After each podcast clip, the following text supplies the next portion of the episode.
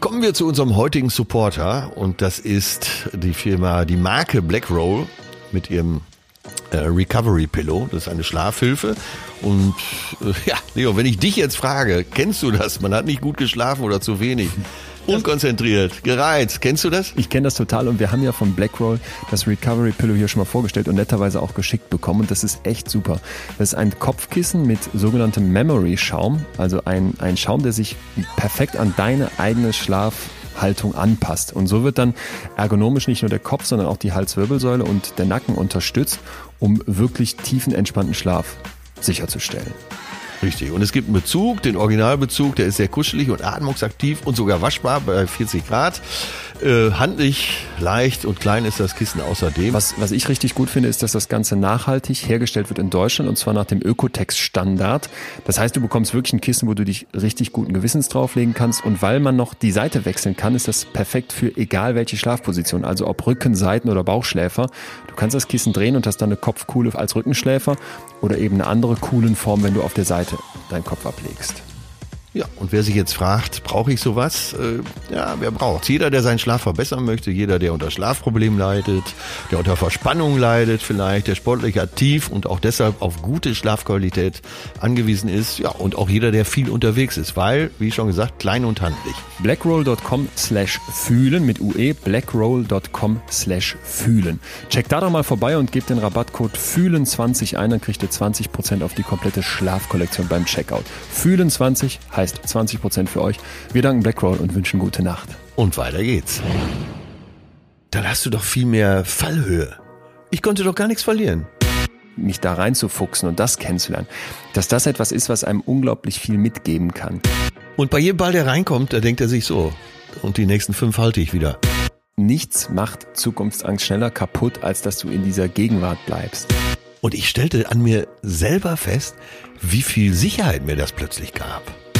Warum, wenn es jetzt schwierig werden sollte in Zukunft, sollte ich es nicht wieder schaffen?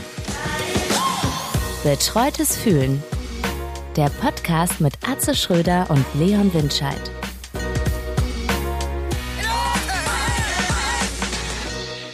Ach, tut das gut. Tut das gut, aufzustehen und die Sonne, ja, ich muss schon sagen, zu spüren. Bin heute in meiner Schlafanzug, möchte ich nicht sagen, aber Nachtkleidung. Nachtkleidung. ja, das muss man sich jetzt nicht so ein Nachthemd vorstellen wie bei der arme Poet. Klingt so ein bourgeoisen. Einfach ein, äh, ein stylisches äh, Langarm-Shirt, ein Longsleeve ja. und eine Hose, äh, naja, mit der die Rapper heutzutage auch in die Stadt gehen. Äh, alles dunkel, damit ging ich auf den Balkon und die Sonne traf mich wie ein Faustschlag von Mike Tyson seiner Zeit und äh, ich dachte, typisch alter Mann, oh, die Sonne, sie wärmt schon. Naja, auf jeden Fall Bombenlaune heute Morgen. Du also ist Sonne, dein, ist Sonne dein Gefühl? Sonne ist ja sonnig, Sonnenschein. Gestern rief Hammer. mich noch jemand von der Barclaycard Arena an, eine Mitarbeiterin, und die ist mit Nachnamen Sonnenschein. Und das ist so schön, wenn ein, wenn jemand anruft und meldet sich mit hier ist Sonnenschein. Ist so geil, ne? Ja. Ich habe letztens eine Frau Krise kennengelernt, da habe ich auch gedacht, wie viel geiler ist, wenn man Sonnenschein heißt. Mein Windscheid ist schon nicht ganz einfach. Immer, ich weiß noch, als ich im Praktikum war und dann am Telefon Windscheid, ja, wie schreibt man das? Wind wie der Wind und dann bei Scheid wird's immer so, dass dann alle so erwarten, dass jetzt irgendein so Scheidenwitz kommt. Ach. Und ich sage dann einfach immer Scheid mit D und dann gucken immer alle. Windscheid ist nicht so ein toller Nachname. Schröder ist schon das Knackiger. Wo äh, vermutest denn die, du denn die Herkunft von Windscheid? Am liebsten hätte ich natürlich irgendwie so einen gescheiten Müller. Ja, ich denke jetzt an, äh, an Entscheidung auch. Vielleicht war es ein so. Meteorologe, also natürlich äh, früher ein Alchemist. Vielleicht bist du ja Nachfahre von Nosferatu. Wo kommt das jetzt her? Ja, Windscheid, äh, der Wind. Du triffst Entscheidungen wie der Wind. Also du bist auch mächtig wie der Wind. Also du bist ja auch nicht mehr so weit entfernt von Nosferatu. Und ich denke, bis zu einem Schloss in der Bretagne ist es auch nicht mehr weit. Nee, bin ich dran. Auf jeden Fall. Und dann noch so ein dunkles, wie hast du es genannt, Schlafgewand? Und ja. dann im Balkon mit so Pfauen davor. Nächstes Jahr.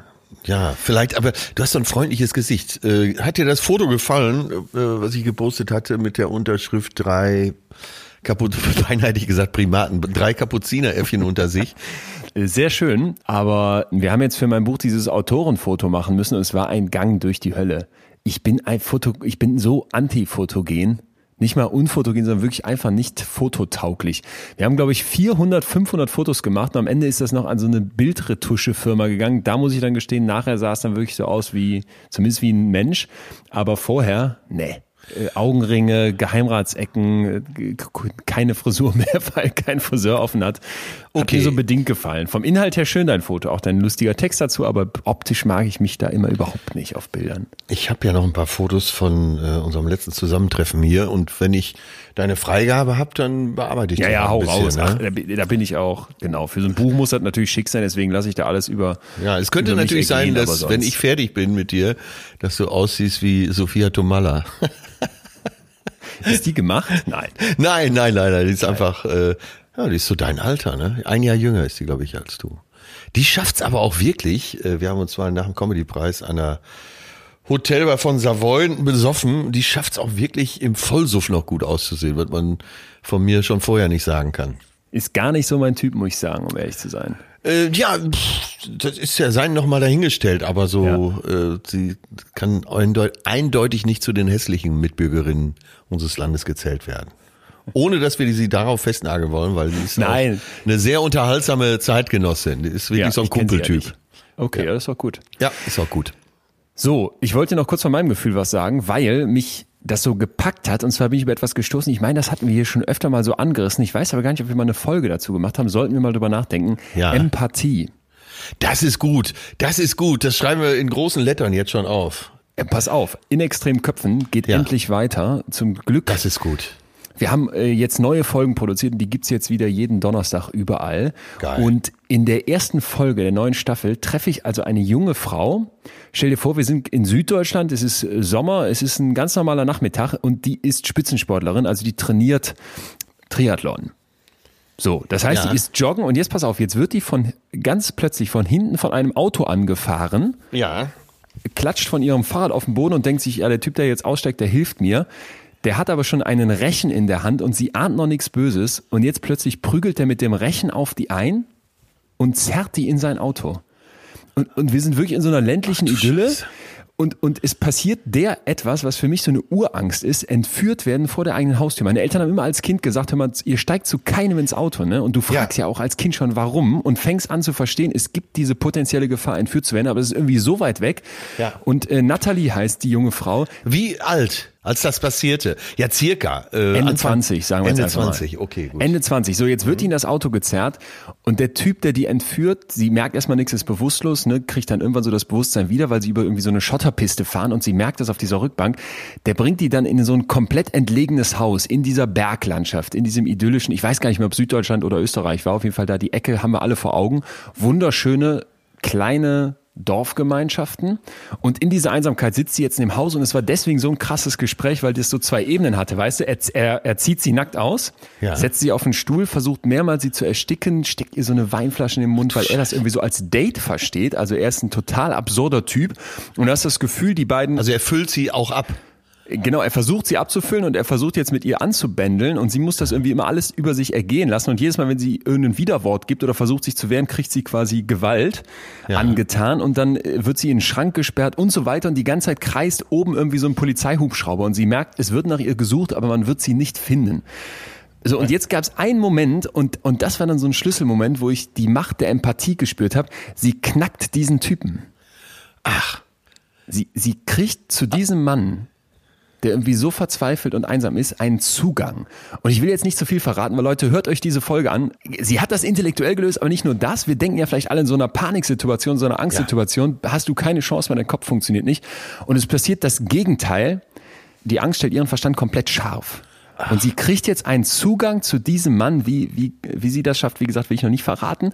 Aber durch dieses empathische, sich in den hineinversetzen, diesen Mann verstehen wollen, ja schafft sie es, aus dieser Entführung rauszukommen.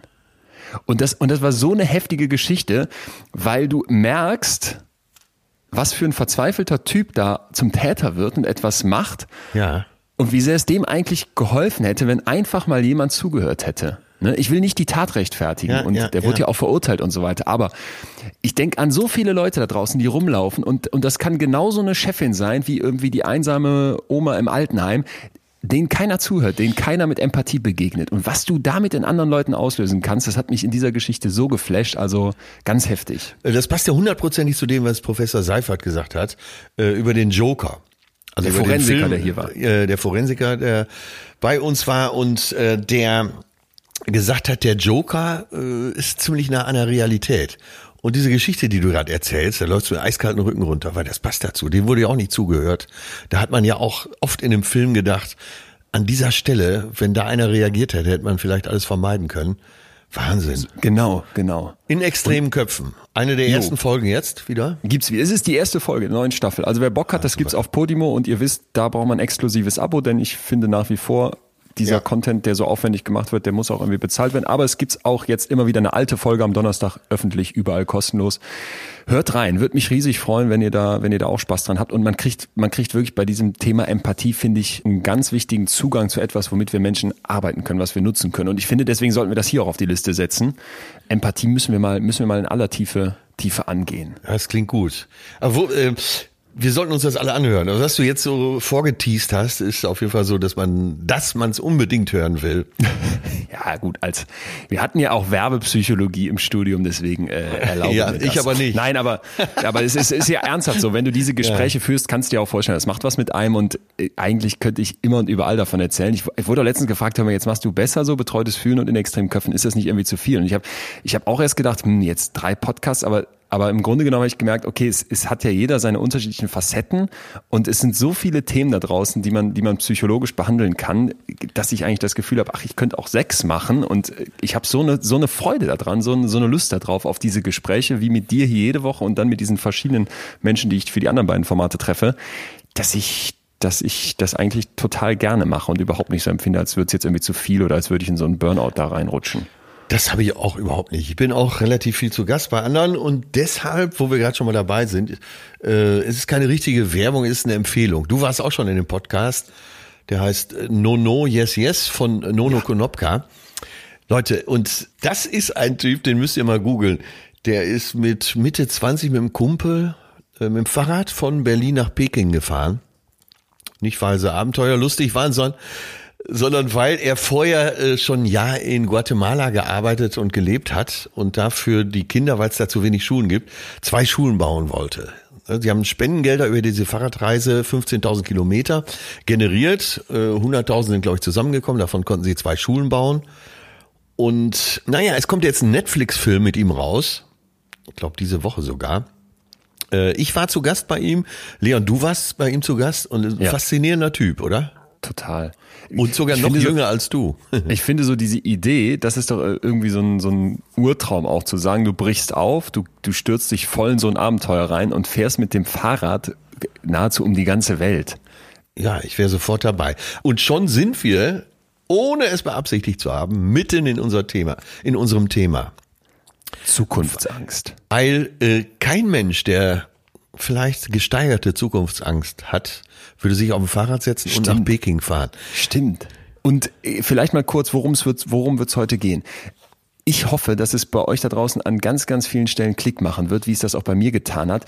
Denn das Thema Zukunftsangst, das gibt einem wirklich einen, Zugang zu sich selbst und das gibt so völlig völlig zum Teil verborgene, geheime Blickwinkel auf, auf die eigene Persönlichkeit, legt das frei. Ja. Ne, weil ich finde, irgendwie so Zukunftsängste plagen uns ja alle. Mal mehr ja, oder natürlich. mal weniger. Ne? Wir haben ja ein unglaubliches Problem damit, nicht zu wissen, was passieren wird. Und wir werden uns heute eben angucken, was das mit unserer Persönlichkeit zu tun hat und vor allem auch, wie man das vielleicht ändern kann. Denn in einem weniger an Zukunftsangst, weniger Angst vor der Zukunft haben, weniger sich Sorgen machen, da steckt eine, eine psychische, eine psychische Power drin, wenn dir das gelingt. Und das ist für alle möglich. Das ist unfassbar. Also mich hat dieses Thema komplett gecatcht und ich freue mich deswegen riesig. Ja, und ihr merkt ja schon, dass sowohl Leon als auch ich nicht davon sprechen, keine Zukunftsangst zu haben, sondern keine übertriebene Zukunftsangst zu haben. Weil äh, ganz ohne Ängste vor der Zukunft wird es nicht gehen. Also man sollte sich schon äh, die ein oder anderen Gedanken machen dazu, aber äh, eben es sollte auch nicht sagen wir, der Hauptregisseur sein dessen, was ja. du äh, planst ja. und was du dir vornimmst im Leben. Ich finde es gut, dass du direkt zum Anfang die zwei Seiten aufmachst. Vielleicht mal klären, worum es geht. Der Mensch hat ja die Fähigkeit, und das unterscheidet uns von eigentlich allen Tieren auf diesem Planeten, in Gedanken in die Zukunft zu reisen. Ne? Wir können uns wirklich ausmalen, was wird die Zukunft bringen.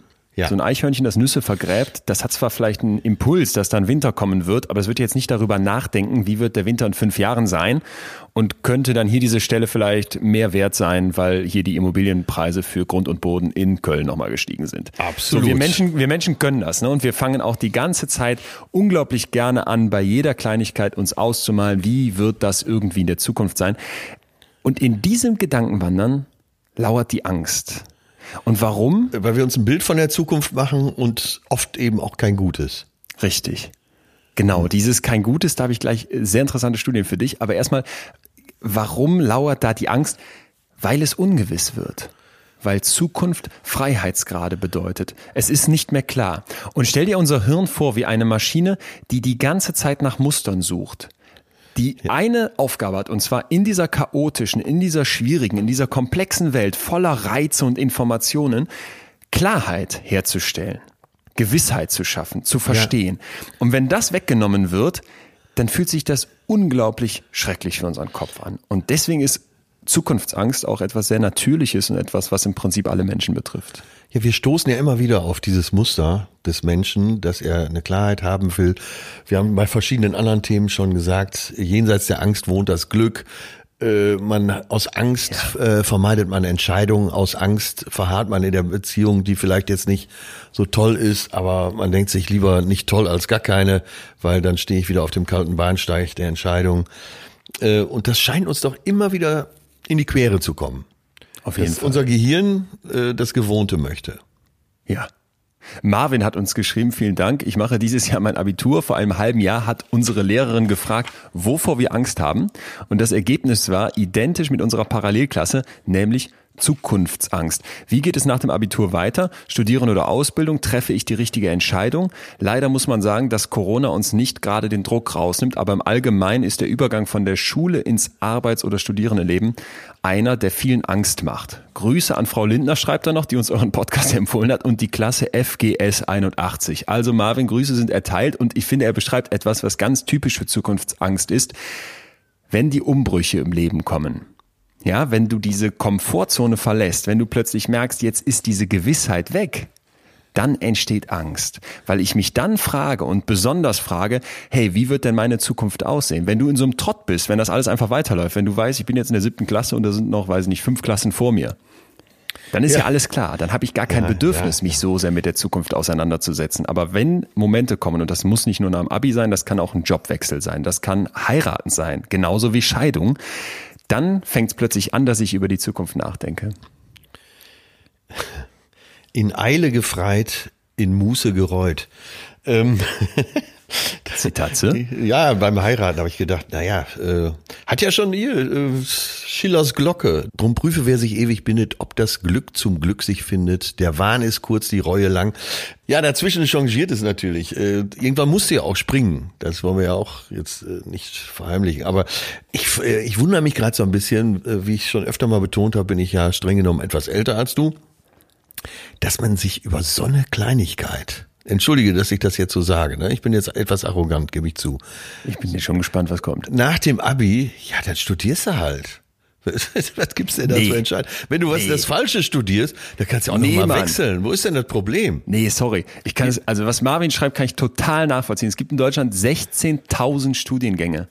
Und ich weiß noch genau, ich war fertig und ja auch bekanntermaßen, wie hier schon öfter eingestanden, ein Streber, hatte also wirklich dank NC viel Auswahlmöglichkeiten. Und ich weiß noch genau, was das für eine Hölle war. Und auch so diese Überlegung, und das ist ja bei mir auch ein bisschen ja, kürzer. Wovor hattest du denn Angst? Ja, Jetzt was mal ganz konkret. Ich, das ist ja das Krasse, ich kann es dir gar nicht so genau sagen.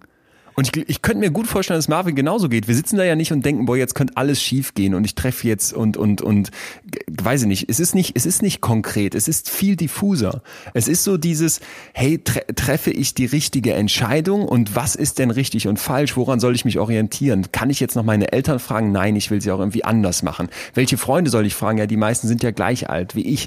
Ist das jetzt das richtige Fach? Ist das die richtige Stadt? Mit wem will ich zusammenwohnen? Da sind so viele Sachen zu entscheiden und dass man dann wegen dieser vielen Ungewissheiten eine Angst bekommt, mal, ich kann es total nachvollziehen.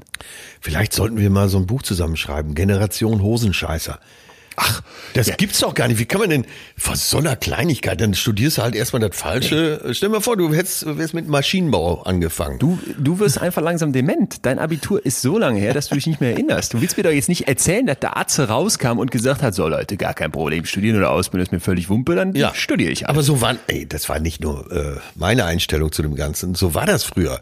Du hast gedacht, jetzt studiere ich irgendwas, nur damit äh, ich erstmal an der Uni bin und äh, im Aster-Ausschuss und an den guten Partys teilnehmen kann. Okay, was, was war denn eine Zukunftsangst, die in deinem Leben mal vorkam? Du hast ja eben gesagt, du kennst es schon. Äh, ja, so arm zu bleiben, wie ich bin. so, Robert, Schei, heute gibt's viele Zitate übrigens, das kann ich dir schon mal sagen.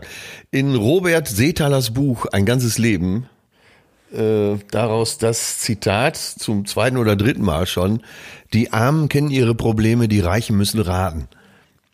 Ja gut, aber und da ist es auch so ein bisschen drin, wenn du aus kleinen Verhältnissen kommst, so genau. wie ich, dann hast du gar nicht so eine Angst vor der Zukunft, weil es kann ja nur besser werden. Wenn man aber äh, in Rosen gebettet äh, schon durchs Leben geht, wie du, auch intellekt ah. intellektuell, dann hast du doch viel mehr Fallhöhe. Ich konnte doch gar nichts verlieren. Ja, verstehe, was du meinst. Ja. Das ist so ein bisschen wie Leonardo DiCaprio mit Kate auf, äh, auf der Titanic Sie muss immer alles durchdenken und für ihn kann es nur nach vorne gehen. Okay, krass. Ja. Er ist ein guter Gedanke. Und deswegen okay, du nimmst, mir du nimmst dir die Fallhöhe weg und sagst dann, nee, nee, wir müssen dir gar nicht verzeihen, ist doch, ist doch völlig fein. Ich glaub, das hört sich ein bisschen arrogant an, wenn ich sage, äh, Generation Hosenscheißer. Ich wundere mich ich wirklich manchmal, äh, wenn ich mit jüngeren Leuten zusammensitze, über was sich da Gedanken gemacht wird, wo ich denke, ey, ist doch, das spielt Pass auf, okay, dann habe ich noch was für dich vielleicht. Ja. Darf ich ganz konkret nur, weil es gerade zu unserer Krise so schön passt und eben zu dem, äh, was wir gerade gehört haben. Jetzt spricht die Presse schon äh, schultechnisch von der verlorenen Generation, weil ja, und das hat mich auch stinksauer gemacht. Fast ein Jahr lang äh, also die, die Schüler ja. nicht zur Schule gehen konnten, mit ja. Abiturienten zu Hause lernen mussten und so. Ey, das ist doch wirklich übertrieben. Das, das ist wirklich, das ist wirklich, das ist diese G8-Mentalität in Deutschland. Ja. Zack, zack, zack. Anstatt dass man jetzt irgendwie sich überlegt, okay, wie können wir den Druck rausnehmen, wie machen wir es langsamer? Und da will ich doch mal irgendeinen Arbeitgeber, eine Arbeitgeberin in zehn Jahren sehen, die sagen, ähm, ach, du warst dieser Abiturjahrgang mit Corona. Ja, das war ja viel zu leicht. Oder du hast ja nichts gelernt. Das ist so lächerlich. Also die, diese, dieses, dass die Leute nicht in die Schule können und dass man dann, dass der Unterricht aussehen soll, das ist eine Katastrophe, weil ja auch so viel dranhängt. Aber da jetzt so zu tun, als wäre dadurch eine Generation verloren, das ist wirklich, das hat mich auch richtig sauer gemacht. Gestern Abend wurde in den Hauptnachrichten eine sehr junge, Anfang 20-jährige Zeitredakteurin interviewt. Und sie war sehr unzufrieden mit der Politik der Regierung und mhm. äh, dass man die jungen Leute so alleine lässt und und und und dann äh, fragte der der Interviewer in dem Falle, der aber auch die Nachrichten spricht, äh, fragte ja, was soll denn die Regierung machen? Ja, ich weiß es nicht, aber sie soll uns mehr Perspektive geben. Also, da habe ich gedacht, ja, Mädchen, ich würde jetzt sagen, du setzt dich einfach nochmal hin und schreibst auf, was du denn einfach erwartest. Das, äh, ja. so ein, ja, das ist doch, das ist doch alles so diffus. Ich weiß, aber, aber ich finde, es ist auch, klar, okay, du kannst uns jetzt vorwerfen, Generation Hosenscheißer, Generation will immer alles, ist, kann nicht klar benennen, hat auch keine Lösungsvorschläge. Einerseits ja, aber andererseits, wenn man sich anguckt, dann sind bis ins 19. Jahrhundert diese Zukunftsvisionen, die so in der Literatur und in der Philosophie vorkommen, sehr oft von positiven Bildern geprägt. Ne? Man hat sich Utopien ausgemalt. Und ich, im, im 20. Jahrhundert fängt das dann an zu kippen. Also wird es zunehmend düsterer. Also die Expressionisten sind vielleicht ein perfektes Beispiel, die sich mit der Industrialisierung so kritisch auseinandergesetzt haben. Und jetzt nochmal 100 Jahre später, wenn dann wir uns angucken, wie jetzt die Welt dasteht, dann habe ich das Gefühl, sorry, aber wir, wir lechzen alle und da nehme ich nicht nur die Jungen, sondern jede Generation, die aktuell lebt, mit rein. Wir lechzen alle danach, dass es wieder mehr Klarheit gibt. Es ist so komplex geworden, es sind so viele Sachen. Du hast die ganze Zeit diese Qual der Wahl. Man hat das Gefühl, man darf alles entscheiden und wir Zu leben unglaublich Option. frei. Genau, aber das macht ja gleichzeitig etwas mit dir, was mit der Zukunftsangst stark einhergeht. Nämlich je mehr Optionen ich habe, desto ungewisser wird meine Zukunft. Früher war ja ganz einfach.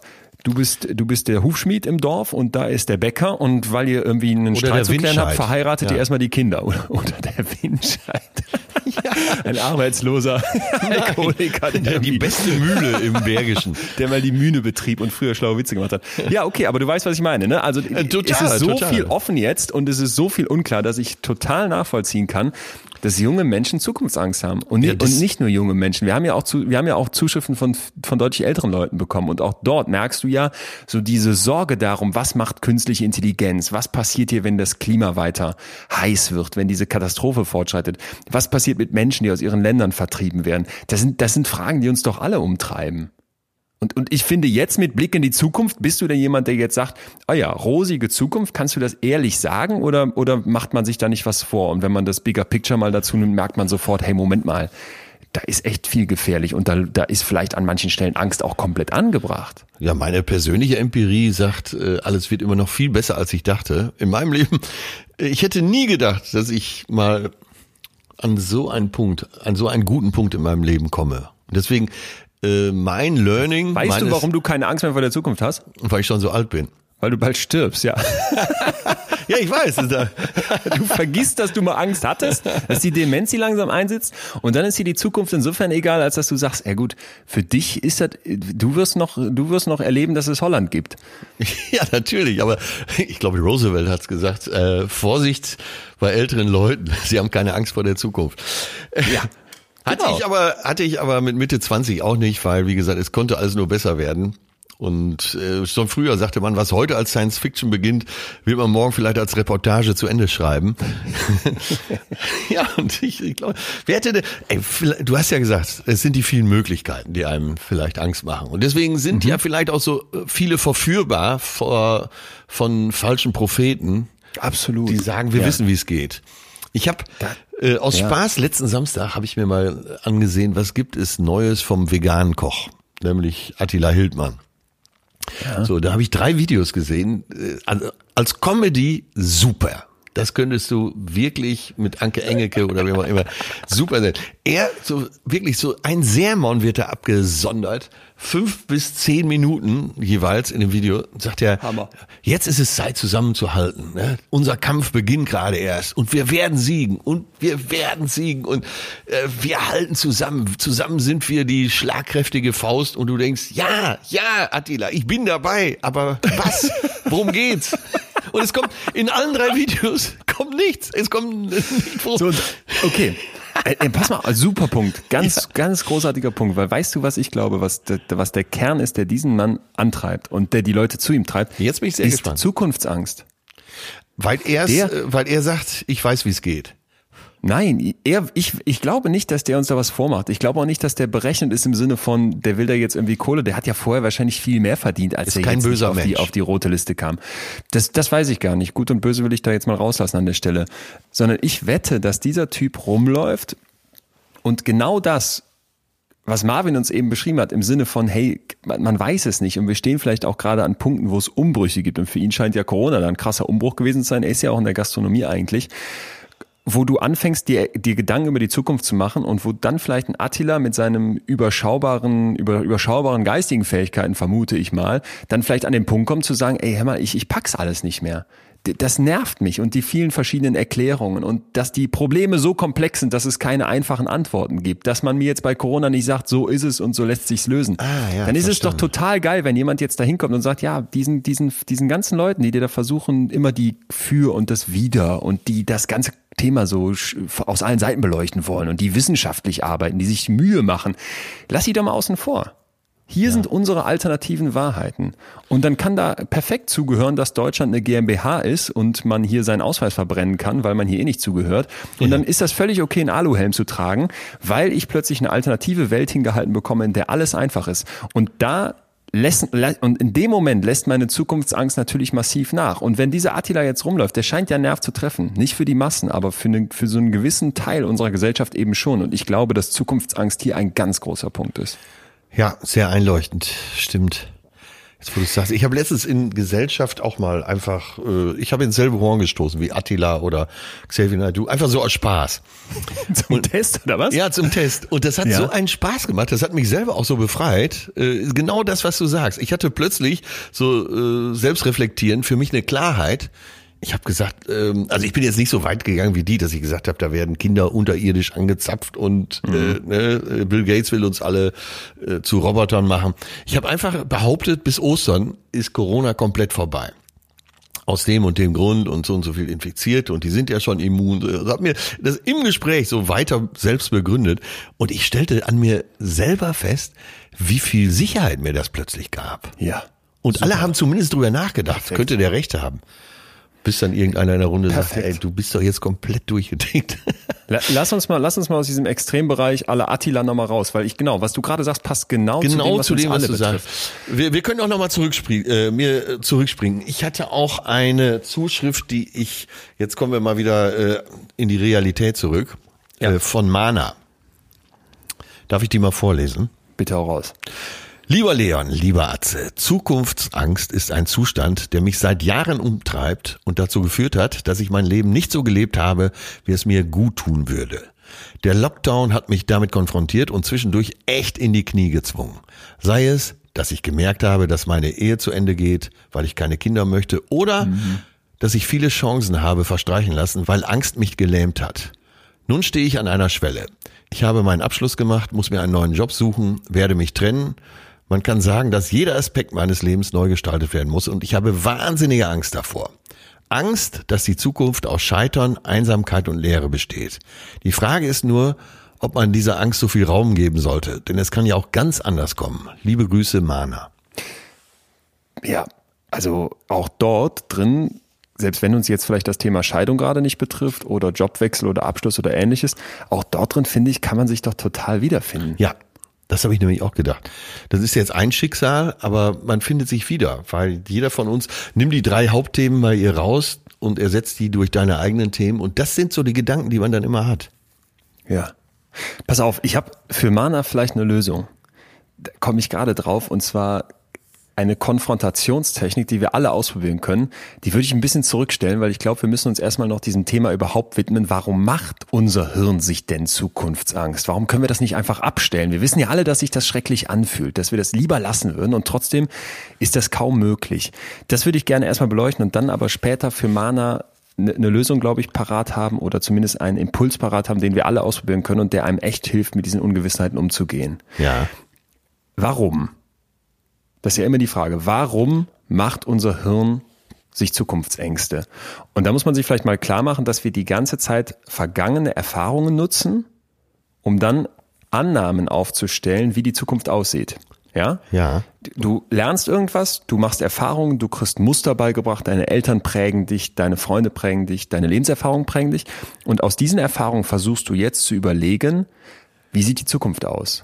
Und das macht total Sinn, denn die Erfahrung haben dir ja vielleicht zum Beispiel gezeigt, hör mal, an dem Strauch da hinten, da hängen besonders reife Beeren, geh da öfter hin. Ja. Ne? Oder hey, mit dem Freund oder mit dem Kollegen kann ich besonders gut, deswegen versuche ich mit dem oft im Team zu arbeiten. Und gleichzeitig, wenn du das machst, versuchst du natürlich das Schreckliche zu vermeiden. Ne? Also das, was nicht gut läuft, das willst du nicht tun. Hey, ja, mal in dem Busch ja. da hinten, da sitzen immer die Schlangen, da sollte der Steinzeitmensch nicht reingehen, da ist er einmal in eine reingetreten, das wird er nicht nochmal tun. Und das gilt auch für uns. Und dieses dieses die ganze Zeit versuchen, unseres Kopfes Klarheit zu schaffen und die Zukunft vorherzusagen, das ist eben, wo die Angst reintritt. Und die Angst, das möchte ich nochmal sagen, die Angst ist ja an sich nichts Schlechtes. Wir neigen immer dazu, die negativen Emotionen zu verteufeln, aber die Natur hat ja auch die Angst erfunden, um uns etwas mitzugeben, um uns zu helfen. Ja. Und zwar eben, dass wir gute Vorhersagen über die Zukunft machen. Gut im Sinne von, hey, es sollen uns gute Dinge widerfahren und wir wollen Gefahren und Schlechtes und das, was was eben Angst auslöst, vermeiden.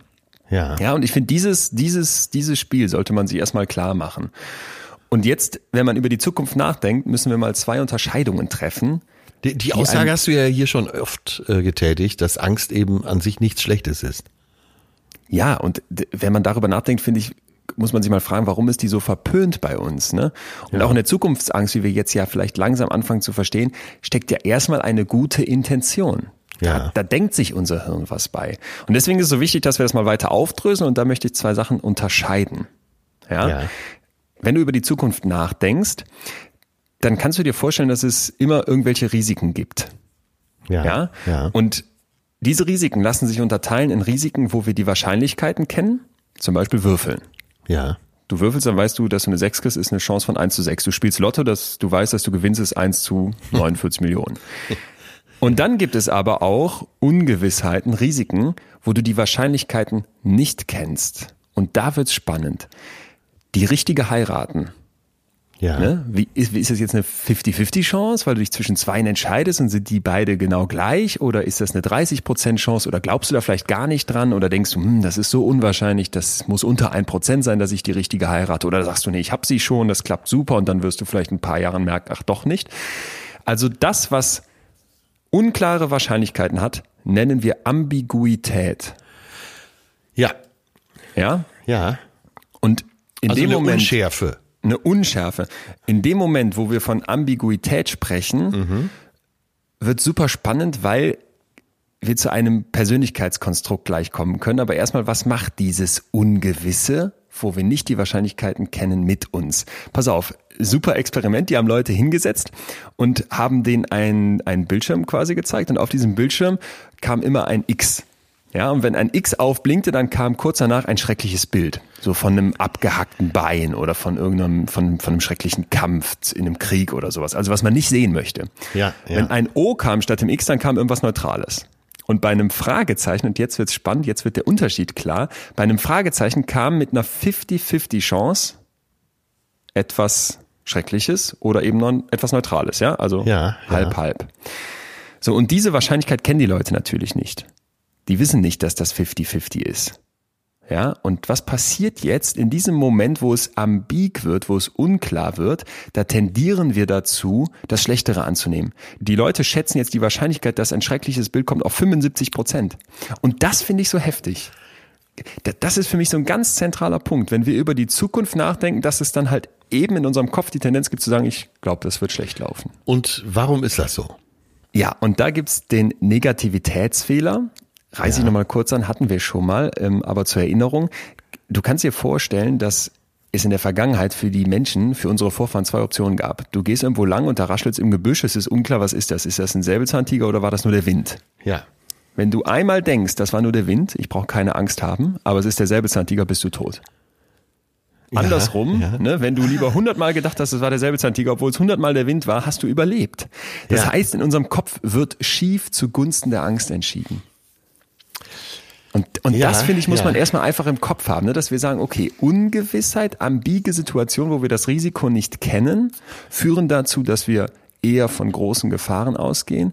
Und grundsätzlich entscheidet unser Hirn lieber Richtung Angst als zur Sicherheit.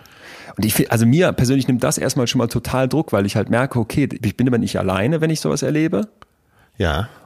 Und, ja. und zweitens, ne, ist das irgendwie eine natürliche Reaktion. Und die Vorsicht, also man sagt ja, Vorsicht ist die Mutter der Porzellankiste. Ähm, Vorsicht, selbst übertriebene Vorsicht führt dazu, dass du eben auch in extrem oder in gefährlichen Situationen äh, etwas vorbereitet bist. Also ist es ein, ja. äh, ein Überlebenskonzept. Super. Perfekt. Ja, perfekt. Und da gibt es eine wunderschöne Hirnscan-Studie zu. Da wurden Leute in den Hirnscanner geschoben, hatten einen Kopfhörer auf und entweder es war vorhersehbar, wie oft jetzt ein unangenehmer Ton kam, so alle paar Sekunden in einem gleichen Rhythmus, oder es war unvorhersehbar.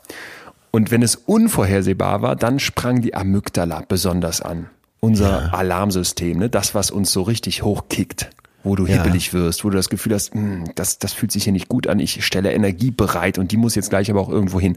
Und noch krasser, und das führt uns mal kurz zurück zum lieben Attila, wenn die Unvorhersehbarkeit hoch war, dann führte das zu einer besonderen Aufmerksamkeit für wütende Gesichter, die man auf so einem Monitor gezeigt hat, im Vergleich zu neutralen Gesichtern. Ja, ja. Ne? Und, und ich, ich finde, das macht doch auch nochmal einen Punkt.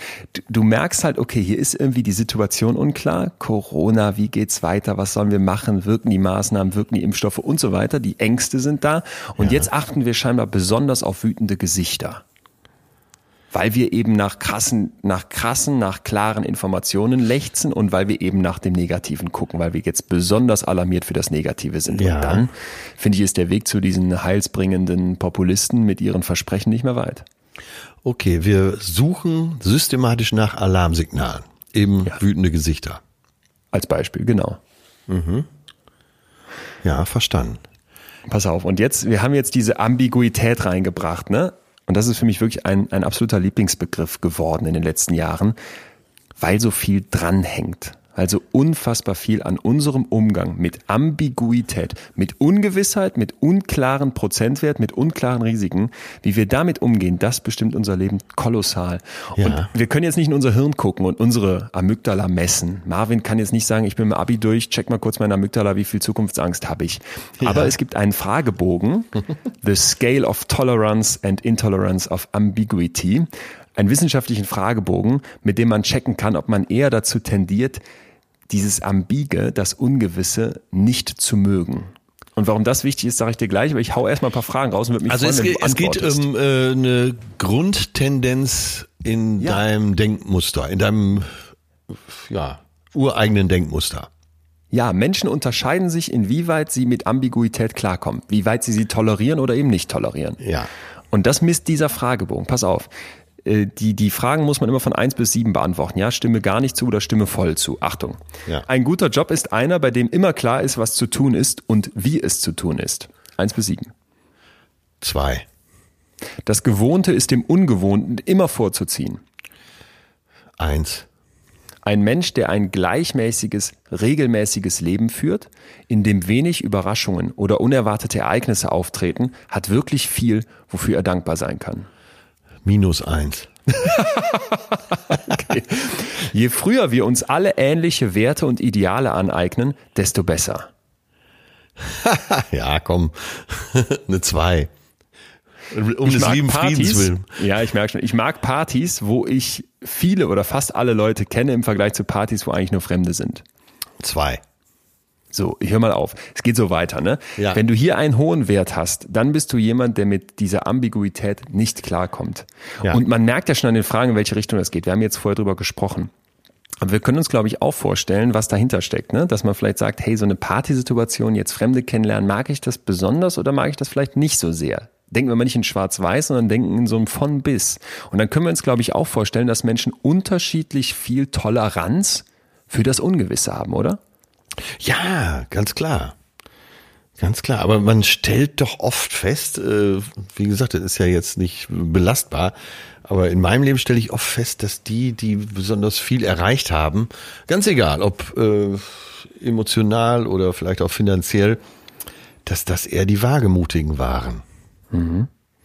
Und trotzdem genießt man ja manchmal die Gesellschaft besonders besonnener Menschen die eigentlich zu vorsichtig sind. Ich weiß, ähm, du bist ja da ähnlich wie ich, dass man äh, eine Unternehmung, du siehst ja oft Chancen, eben auch für Unternehmungen. Ja. Und wagst dich weit raus, äh, weit weg vom Beckenrand. Und manchmal ist man doch gern mal mit einem Bedenkenträger zusammen, einfach, äh, weil der es nochmal ja. von der anderen Seite beleuchtet, oder? Bin ich total bei dir. Ich weiß aber nicht, ob ich es so sehen würde, weil du auch von Wagemut sprichst. Für mich könnte jemand unglaublich besonnen sein und vorsichtig sein und trotzdem sagen, hey, ich, ich liebe es, in fremde Kulturen zu reisen. Ich mag es, wenn ich in, in, in Thriller lese, wo das, wo das Ende noch nicht klar ist. Ich, ne, ich, ich schätze das total, mit Menschen zu sprechen, mit denen ich vorher noch nie gesprochen habe. Ja. Verstehst du, was ich meine? Ja, total. Das, das, das schließt sich ja vielleicht nicht aus. Ja, ja, hast recht, total. Und äh, das ist vielleicht auch wichtig äh, für heute, dass man sagt, äh, es gibt nicht schwarz oder weiß. Genau.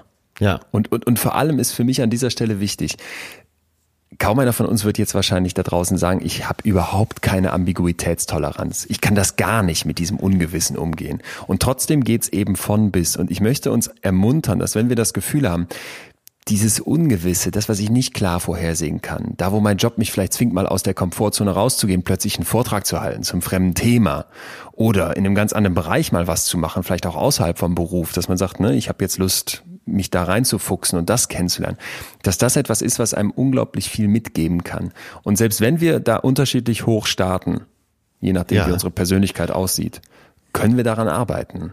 Und das ist mir ganz wichtig, weil es gibt klare Studien, die zeigen, wenn du wenig wenig Toleranz gegenüber dem Ungewissen, der Ambiguität hast, dann gibt es Zusammenhänge zu Angststörungen, zu Essstörungen und zu Depressionen.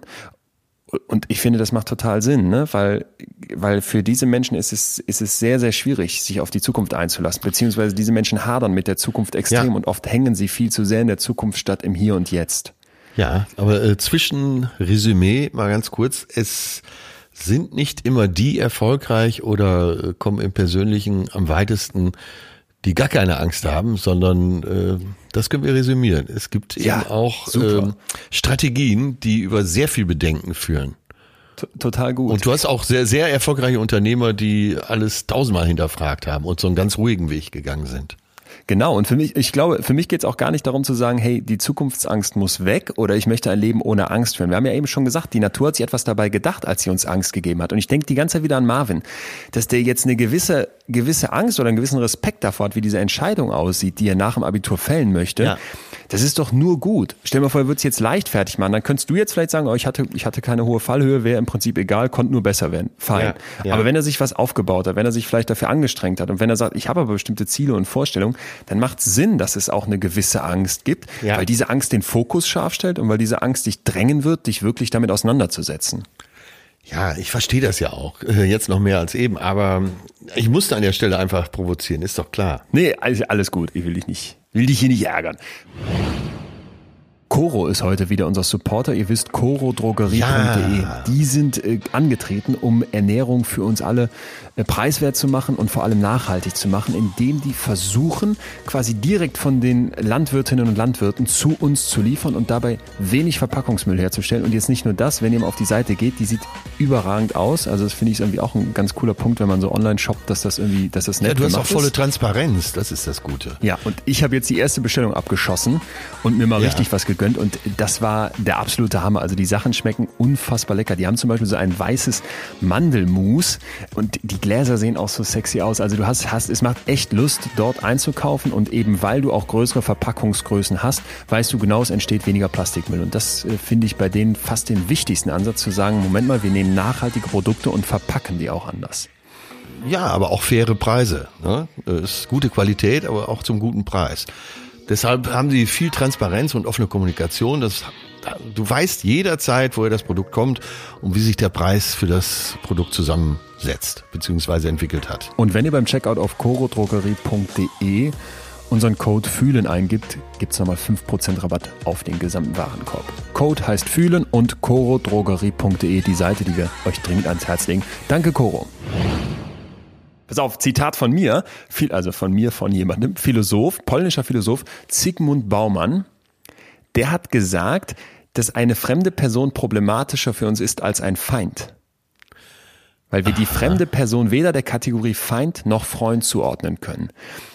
Ah, Und das okay, ist für mich ja. eigentlich das Fazit zum Thema Ambiguität.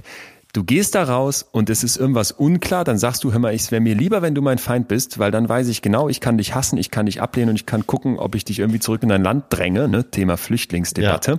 Ja. ja. Als dass es unklar ist. Ah, ja, ja, ja, ja. Ja, Flüchtlingsdebatte spielt ja voll mit rein. Weil. Komplett. Äh, ja. Ne? Die Leute und haben Angst vor einer Sache, die völlig unklar ist. Ja. Die auch total gut für uns sein kann. Und trotzdem lehnt man das erstmal ab. Absolut. Getreu, getreu Methusaleks, äh, ich habe nichts gegen Fremde, aber dieser Fremde ist nicht von hier.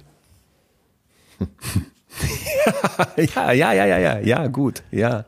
Und, und, und für mich ist einfach so der Appell, wenn wir die Ambiguitätstoleranz kennengelernt haben, Mut zum Ungewissen. Ja. Darin nicht automatisch etwas Schlechtes sehen. Darin nicht etwas sehen, wo man sich dann so hochschaukelt und das Gefühl hat, ich kann diese komplexe, schnelle, digitale, vernetzte Welt überhaupt nicht mehr packen. Sondern darin etwas sehen, in das man auch reinwachsen kann. Und ich liebe ja das Wort Neugier, weil hier auch die Gier drin steckt. Ne? Das kannst du entrosten und du kannst auch wieder Lust auf das Neue bekommen. Du kannst Freude daran entwickeln, dass vielleicht bestimmte Dinge nicht so klar sind. Denk doch mal an, an Geburtstag. Natürlich. Willst du jedes Geburtstagsgeschenk vorher wissen? Willst du ein Buch lesen und schon wissen, wer der Mörder ist? Willst du, wie, wie, sauer sind wir alle, wenn in Serien gespoilert wird? Das ist doch das Reizvolle, dass dann da plötzlich im Plot was komplett Unerwartetes passiert. Ja, willst du nur auf Partys gehen, wo du immer alle kennst? Ja, genau. Das Schlimm. Ja. ja. Ja. ja. So, total. ja. Sollen wir praktisch werden und uns fragen, ja. wie kriegen wir das hin? Mut zur Mehrdeutigkeit, wie funktioniert das? Ich würde am liebsten mit einer Übung anfangen, die ich ja eben äh, versprochen habe, die wir mit Manas Geschichte machen können. Ja. Mana hat uns ja geschrieben, ne? Lockdown ist für sie heftig und äh, die Ehe geht zu Ende, weil sie keine Kinder möchte. Ja. Und sie fühlt sich so total vor dieser Angst gelähmt und fragt sich jetzt, wie es in Zukunft weitergehen könnte. Und sie hat auch so viele Ängste, Scheitern, Einsamkeit, Leere. Pass auf, und da, da gibt es eine Übung, Professor Jürgen Margraf von der Ruhr-Universität Bochum, der hat das entwickelt oder empfiehlt das, und zwar ist das die Sorgenkonfrontation. Mhm. Und ich würde ich würde es mit dir machen wollen, wenn ja. du dazu bereit bist, äh, möchte aber dazu sein, dass das eine dass das eine relativ heftige Erfahrung sein kann. Ja, und äh, wir müssen natürlich dazu sagen, äh, bei dem Probanden äh, ist es nicht besonders aussagekräftig. Wollen wir mal sehen. Können wir uns, einen, können wir ja. uns einen Berg vorstellen, der so aus sieben Etappen besteht? Also machen so wir jetzt alle mal. Alpenberg, mal die Augen zu, können wir uns vorstellen. Eins, zwei, drei, vier, fünf, sechs, sieben. Sieben wäre dann der Gipfel und wir sind unten auf eins im Tal. Und jetzt, lieber Atze, bräuchte ich die größte Sorge in deinem Leben. Die größte Zukunftsangst. Äh, Was treibt dich um? Zu verarmen. Echt? Ja. Ist, ist, das ist das Krasseste? Das ist mein Thema, ja. Dann zu verarmen. Kannst du das für uns mal auf diesem Berg sortieren, wo du da sagen würdest, wenn ganz oben der Gipfel ist, blanke Angst und ganz unten ist so dieses diffuse Sorge im Hintergrund, wo würdest du das, auf welche Stufe würdest du das stellen? Äh, vielleicht an die fünfte Stelle. Okay, krass. Das passiert immer. Ja. Die, die Leute denken, dass ihre Sorgen, wie zum Beispiel zu verarmen, was bei dir ja eigentlich wenig konkret ist, dass das schon sehr weit oben ist. Ich möchte jetzt, dass wir das mal wirklich nach ganz unten stellen, auf die, ja, auf ja. die erste Stufe. Und jetzt versuchen wir, diese Sorge so konkret wie möglich zu machen, bis wir am Gipfel der blanken Angst ankommen. Ja, okay, und da merkst gut. du auch, dass es heftig werden kann. Das kann man mit allen Sorgen jetzt mitmachen. Ne? Wenn man sagt, ich habe Angst, dass jemand stirbt, den ich liebe. Ich habe Angst, dass ich eine falsche berufliche Entscheidung treffe einfach ganz unten anfangen und jetzt mal in sieben Schritten es so konkret, so krass, so unangenehm, so bildlich wie möglich zu machen. Mhm. So, okay, deine Sorge ist also, du wirst ver äh, verarmen. Mhm. Lass uns das mal steigern. Was würde passieren, wenn du jetzt arm wirst? Wie geht's weiter? Stufe zwei. Ich könnte mir vielleicht keine Wohnung mehr leisten und äh, müsste in diesem kalten Winter draußen schlafen. Okay. Dann Stufe drei. Jetzt liegst du da draußen, du bist arm, du hast keine Wohnung, du bist obdachlos. Ja. Wie geht das weiter? Ich muss mich so durch den Tag betteln oder von Tag zu Tag betteln und muss aber immer mit der Angst leben, dass die nächste Nacht die letzte sein kann. Ja, was immer gut ist, wenn man noch nach links und rechts guckt, dein Umfeld. Äh, ach so, äh, dann habe ich das jetzt gerade falsch eingeordnet. Nee, nee, ähm, ist richtig, alles gut. So wie du dir das selber vorstellst. Ich will nur noch Impulse dazu geben. Ähm, naja, also klar, links und rechts gäbe schon Leute, die mir helfen würden. Aber das ist ja schon fast die nächste große Angst, dass ich äh, Leuten zur Last falle. Mhm. Wem würdest du zur Last fallen? Äh, ja, meinen engsten Freunden, meinen engsten Verwandten. Es wäre schwer zu ertragen lass mal auf Stufe 3 gehen. Ja. Ne? Du sitzt jetzt da draußen, du bist obdachlos, hast du beschrieben. Du musst irgendwie gucken, wie du durch den Tag kommst und du fällst Leuten zur Last. Ganz konkret, wem würdest du jetzt wahrscheinlich explizit zur Last fallen und wie würde die Person damit umgehen? Ja, meinen beiden Patenkindern, würde ich mal sagen. Die würden das wahrscheinlich sogar gerne machen. Mhm. Ja, da muss ich wohl von ausgehen, dass sie das ah dass sie kein Problem damit hätten, mir Aber was würdest du mit dir machen, jetzt von Patenkindern, die äh, du eigentlich supporten ich, möchtest? Ja, ich, ich wäre natürlich tatsächlich nicht mehr der, der tolle Patenonkel, der denen alles ermöglicht. Stufe 4. Jetzt müssen die dir Geld geben, du sitzt da unter der Brücke, du merkst, das macht vielleicht auch in eurer Beziehung was. Wie geht's weiter? Ich trinke mich zu Tode. Alkohol, würdest du sagen, würdest du ja. dazu greifen? Ja, würde ich wahrscheinlich machen, ja. Bis in die Abhängigkeit rein? Weil's, ja, ja, ja, weil es mir ab einem gewissen Punkt wahrscheinlich egal wäre. Ich würde dann denken, habe ein schönes Leben gehabt, jetzt äh, nehme ich in Kauf, dass das hier die äh, finale Phase ist. Stufe 5. Wir sind ja noch nicht in der finalen Phase und du lebst noch. Ja, Du ja, bist jetzt okay. der Trinker. Machen wir es mal richtig krass. Deine beiden Patenkinder, die du liebst, die für dich eine ganz wichtige Bezugsquelle darstellen an, im, im persönlichen Umfeld, die brechen den Kontakt ab, weil das unerträglich ist, mit dir noch irgendwie zu tun zu haben. Ja, dann wäre es für mich das Ende. Das, dann käme nichts mehr. Nee. Gut. Du sitzt jetzt mit diesem, da kommt nichts mehr, Ja. unter der Brücke, trinkst deinen Alkohol, kommst gar nicht klar, es ist arschkalt und keiner möchte mit, mit, mehr mit dir zu tun haben. Wie geht's jetzt weiter? Äh, Ja, ich versuche mich schon äh, letztendlich umzubringen. Durch Alkohol. Jetzt sich tot zu trinken, ne, bis du dann wirklich stirbst, wäre rein proaktiv wahrscheinlich ziemlich schwierig. Ja. Lass uns wirklich da reingehen. In dem Moment, wo du jetzt sagst, jetzt würde ich dann auch versuchen, mich umzubringen. Was geht dann in dir vor? Äh, Ja, vielleicht wäre ich sogar dankbar für alles bis dahin. Und Je- Jetzt Vorsicht, ne? Lass uns nicht zu unrealistisch werden, sondern Ja. versuchen, dass es wirklich so ist, wie du dir da auf der Straße versuchst zu helfen. Und ein Fehler, Achtung, den möcht, da möchte ich uns alle vor beschützen. Ja. Man, man sucht jetzt schnell bei dieser Übung nach Auswegen, weil es unangenehm für unseren Kopf ist, ne? Und Ja, dann passiert genau das, was du gerade machst. Ja, es, vielleicht gibt's ja auch was Gutes darin. Lass uns das lassen. Sondern wir versuchen hier gerade die maximale Angst in dir rauszuholen, ne? ist ja auch nur ein Denkmodell, das kann ja, würde Ja. ja, in der Realität vielleicht alles ganz anders kommen. Ne, muss man auch dazu sagen. Lass uns in der Realität bleiben. Du liegst da unter der Brücke, betrunken, keiner hat mehr Kontakt zu dir und jetzt spielst du mit dem Gedanken, dich umzubringen. Ich habe das Gefühl, wir können deine Angst da nicht mehr weiter steigern. Ja. Ist fein, ne? Also es waren jetzt Fragezeichen hinter. Worum es bei dieser Übung geht, und ich habe die letzte mit einer jungen Frau gemacht und das hat jetzt bei dir in Teilen auch funktioniert. Ich glaube, du hättest jetzt nochmal zwei Schippen drauflegen können. Bestimmte Sachen will man vielleicht auch öffentlich so nicht teilen, was ich nachvollziehen kann. Das mag sein, aber äh, du sagst ne? ja gerade mit einer jungen Frau. Ich glaube, äh, als junger Mensch mh, gehst du diesen Weg anders. Mag sein. Und vielleicht hat, hat auch jemand anders, so zum Beispiel ich oder diese junge Frau, mehr Sorgen oder mehr so Hintergrundsorgen als du. Nur grundsätzlich, worum geht's? Es geht darum, dass du diese Erfahrung, diese Angst, wo du eben gesagt hättest, du hättest das auf die Stufe 5 gestellt, ne? Du merkst, wir sind jetzt nochmal fünf, sechs Stufen weitergegangen. ja, das habe ich Du hättest verstanden. es schon viel höher verortet, aber in Wirklichkeit denken wir diese Sachen, Ja. vor denen wir Angst haben. Wir denken die nicht zu Ende. Und was Mana beschreibt, ist ganz typisch. Sie hat Angst, dass die Zukunft aus Scheitern besteht, dass Ja. sie einsam wird, dass da Leere kommt, ne? dass sie ihren Typen verlassen muss, weil sie jetzt keine Kinder möchte und, und, und. Und in all diesen Punkten vermischt sich so, en- entsteht so ein gemischter Sorgenbrei. Und in keinem dieser Fälle macht sie es mal ganz konkret. Was würde das für mich heißen, komplett einsam zu sein? Was bedeutet für mich Scheitern? Wie scheitere ich beruflich? Lass mich das mal bis zum Ende, bis zum Gipfel durchgehen. Und indem ich das tue, Ja. und indem ich das gnadenlos tue, bildlich tue, so konkret wie möglich tue, merkt mein Kopf, dass diese Angst greifbar wird. Und das fühlt sich nicht gut an, aber was wir auch hier schon gesagt haben, Angst ist kein Dauerzustand. Das ist nicht in unserem Kopf darauf angelegt, ein Marathonlauf zu sein, Okay, sondern die verstanden. Angst lässt nach. Ne? Und deswegen Ja, ist dieses ja. sich mit seinen so diffusen Sorgen zu konfrontieren und die wirklich mal unten an den Berg zu stellen und dann schrittweise zu steigern, so hoch wie es eben geht. Und wenn es eine Ja. Stufe 5 ist, ist auch okay.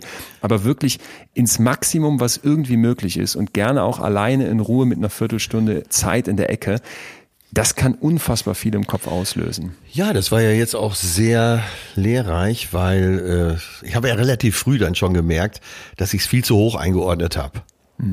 Also diesen Zustand habe ich ja schon fast so als Endzustand eingeordnet. Und da kam aber noch eine Menge, was du erfragt hast, ja. Ja, Also deswegen hilfreich. äh, für mich ein Kernpunkt zum Thema Zukunftsangst. Nicht diffus lassen. Liebe Leute, ja. liebe Leon. Ich appelliere da auch immer wieder an mich selber, weil ich das auch merke. Ne? Man kann sich so schön in so einem Nebel einrichten und dann ist alles so ein bisschen wie auf Schmerztablette.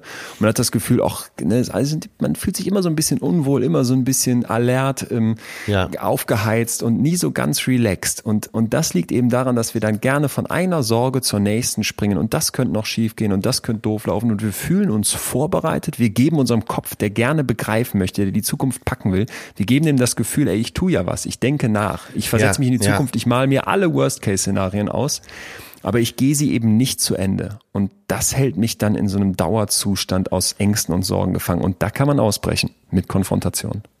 Ja, sehr interessant. Wie hast du es in der letzten Folge noch ausgedrückt? Gap or Game? Ja, Gap or Gain, stimmt. Du hängst im Gap und fragst dich, was alles fehlt. Ja, und siehst gar nicht, was alles gut ist. Ja, du hast, das hast du ja zu, in diesen Zeiten auch empfohlen, dass du gesagt hast, äh, schreib doch mal auf, was gut ist. Und äh, das gilt ja eben auch für Zukunftsängste, dass du dir mal über die Chancen gewiss wirst. Ja. Genau, sagst, du kannst äh, ich habe jetzt ein Abi gemacht, ja, ich kann studieren, äh, ich bin gesund, ich könnte noch einen äh, Nebenjob machen, meine Eltern haben mich lieb. Äh, wenn man jetzt nachdenken würde, würden wir bestimmt 20, 30 Punkte zusammenkriegen und das kann ja auch helfen, so eine gewisse Sicherheit wieder zu erlangen, was die Zukunft angeht. Auf jeden Fall. Dass du dir des Fundamentes bewusst wirst, was ja schon da ist. Und das macht ja vielleicht auch dann gierig auf Neues, oder? Ja. Da ist die Neugier. Ja, wenn du starke Wurzeln hast, äh, dann kannst du auch viel mehr riskieren. Die Leute, die, das beobachtet man ja oft, dass die Leute, die eben nicht so kontaktfreudig sind, äh, wenig mutige Zukunftspläne haben, dass wenn man so ein bisschen dahinter schaut, die eben auch nicht so starke Wurzeln haben. Da ist schon einigermaßen viel schiefgelaufen im Leben. Und dieses Muster des Versagens hat sich vielleicht schon viel zu tief eingegraben. Wir haben es am, an, ganz am Anfang unseres Podcasts, äh, habe ich mal gesagt, auch den Mut zu scheitern. Und äh, warum nicht scheitern mit allen Preisen? Dass man sagt, ja, scheitern gehört dazu. Und wenn es für dich dazugehört, dann hast du die Angst ja vielleicht schon mal etwas kleiner gemacht. Stimmt. Stimmt. Und, und gerade beim Scheitern schlägt doch voll dieser Negativitätsfehler zu, oder? Ich versetze ja. mich ja nicht in die Zukunft und sag, das ist eine 50-50 Chance, dass das klappt oder eben nicht klappt, sondern meistens wäre so, dass wir sagen, ja, 70, 80, dass das nicht klappt, 20 Prozent, dass das klappt. Und das kann manche Leute anziehen, dass die sagen, ich liebe das Risiko, ich suche die Gefahr, aber das sind ja längst nicht alle. Und uns alle anderen, die wir sagen, äh, ich bin eher so der Typ, 80 Prozent geht das schief, dem musst du entgegenwirken. Und da, da muss man sich vielleicht mal klar machen, noch ein Punkt. Ein Gedanke ist ein Gedanke. Das ja. ist in deinem Kopf, ne? Epiktet, der Stoiker hat das wunderschön gesagt. Ja. Es sind nicht die Ereignisse, die Menschen beunruhigen, hm. sondern deren Beurteilung. Und die Vorstellung davon. Mir fällt gerade ein wunderschönes Beispiel ein. Nehmen wir mal unseren Nationaltorwart Manuel Neuer. Ja. Äh, mal wieder, ich glaube zum vierten Mal Welttorhüter geworden. Echt? Ja, und äh, du siehst auch den Unterschied zu vielen anderen Torhütern, dass er einfach, er ist einfach so viel besser als andere. Leute, jetzt stellt euch mal vor, der würde nach jedem Tor, was der Gegner erzielt, was ja zwangsläufig vorkommen muss, würde er mit sich hadern und denken, ach du Scheiße, gleich geht bestimmt wieder einer rein. Der braucht ein, so ein positives Mindset, was seinen Job angeht. Stimmt. Und bei jedem Ball, der reinkommt, da denkt er sich so, und die nächsten fünf halte ich wieder. Äh, und es muss ja schnell gehen bei so Fußballern. Ne? Ein Zweikampf, den du verlierst. Du kannst jetzt die nächsten fünf Minuten über den Platz schleichen und äh, damit hadern, dass du vielleicht zu so unaufmerksam warst, dass du falsch gestanden hast, äh, wie auch immer. Und äh, so Leistungssportler wie so Fußballer, die müssen das so schnell hinter sich lassen, weil dieser Fehler, der denen gerade passiert ist, der liegt mhm. schon in der Vergangenheit. In der nächsten Millisekunde liegt er in der Vergangenheit. Und das bewundere ich immer an so tollen Fußballern, dass sie sofort umschalten und weitermachen.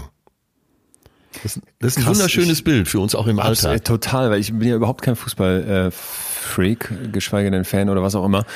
Äh, und merke aber gerade, dass du ja komplett recht hast. Ich habe nie Fußball gespielt, aber das ist das, was ich bei Spielen immer Echt? versuche zu beobachten, bei den richtig Echt? guten Spielern, wie die in derselben Millisekunde umschalten und weitermachen. Und, und ich kann das gar nicht. Ich kann das überhaupt nicht. Ich bin immer so nachtragend mit meinen Fehlern. Ja, und dann haderst du nochmal und denkst, es hätte doch auch anders kommen können. Ja. Und wieder Manuel Neuer. Wenn der das machen würde, dann würde der die nächsten drei Spiele irgendwann ausgewechselt werden. Und da gibt es einen ganz wichtigen Punkt vielleicht aus der Forschung dazu. Wir haben keine Kontrolle oder nur bedingt Kontrolle darüber, welche Gedanken in unserem Kopf aufziehen. Ja. Aber wir haben eine Kontrolle über unsere Reaktion auf diese Gedanken. Ja. Ja. Vielleicht denkt er kurz, ah, ne, hm, scheiße, jetzt hier ein Tor reingelassen. Ich will doch wieder 2022 äh, auch nochmal Welttorwärter werden. Aber ich habe jetzt eine Möglichkeit, auf diesen aufziehenden Gedanken zu reagieren. Mache ich den jetzt groß? Lasse ich den sich aufblähen? Oder kann ich sagen, Blick nach vorne, nächster Schritt? Und das hake ich ab. Und dieses Abhaken, ne, dass du einfach mal sagst, ist ja wirklich wie so ein Merksatz, passiert abgehakt weiter. Passiert ja. abgehakt weiter. Das, das ist ja etwas, was, was einem sehr schwer fallen kann. Und genau, und deshalb habe ich, hab ich dieses Fußballbeispiel gebracht, weil es, es gibt kaum Situationen, wo du schneller wieder umschalten musst äh, dass du nicht damit haderst. Deshalb äh, in den Bereichen, in denen die spielen, spielt die Mentalität ja wenigstens zu 50 Prozent die Rolle. Deswegen haben wir auch viele Mentalcoaches und so. Und das ist für so Leute ganz wichtig, dass so ähm, in so einem Spiel, es könnten jetzt viele andere Spiele auch sein, aber ein Spiel, wo so viel Parameter mit ja mit ansetzen, da musst du, du kannst nicht eine Millisekunde nach hinten schauen, sofort weiter. Ja. Komplett, nee, das finde ich wunderschön, das Bild. Ich bin total bei dir, weil es mich auch noch an einen weiteren Punkt denken lässt. Im Hierbleiben. Ja. Nichts, nichts macht Zukunftsangst schneller kaputt, als dass du in dieser Gegenwart bleibst. Ne? Dieses, dieses, wir können in die Vergangenheit gucken, wir können uns erinnern und wir können zurückblicken, ist eine menschliche Fähigkeit, genauso wie was wir am Anfang gesagt haben, ich gucke nach vorne und kann mir alles ausmalen. Und ich habe oft das Gefühl, dass wir in so einem Rennmodus durch diese Welt jagen. Ne? Alle suchen nach den neuesten technischen Trends, Investoren wollen wissen, wo muss die Kohle hin, Chefinnen brauchen die, die neuen, neuen Entwicklungen, um ihr, um ihr Unternehmen vorwärts zu bringen und wir selber wollen jeden Monat das neueste Handy haben, damit wir das Gefühl haben, irgendwie mitzu, mitzuhalten. Und da, dabei rennst du ja eigentlich die ganze Zeit wie so ein, wie so ein Esel der Möhre am Stock hinterher, statt zu sagen, in dieser Gegenwart, die ja irgendwie immer nur ein Bruchteil oder vielleicht auch kein Bruchteil, sondern ein Punkt ohne irgendeine Länge darstellt, ja. die aber eben trotzdem da ist und die wir empfinden können, da gibt es keinen Platz für Zukunftsängste. Ja, das ist so. Anders bist du ja handlungsunfähig, oder? Anders bist du handlungsunfähig und Seneca hat das wunderschön gesagt, hör auf zu hoffen ja. und du wirst aufhören, dich zu ängstigen. Das ist mal ganz krass. Hoffnung und Ängstigen. Ne? Warum hängen Hoffnungen jetzt mit Ängsten zusammen?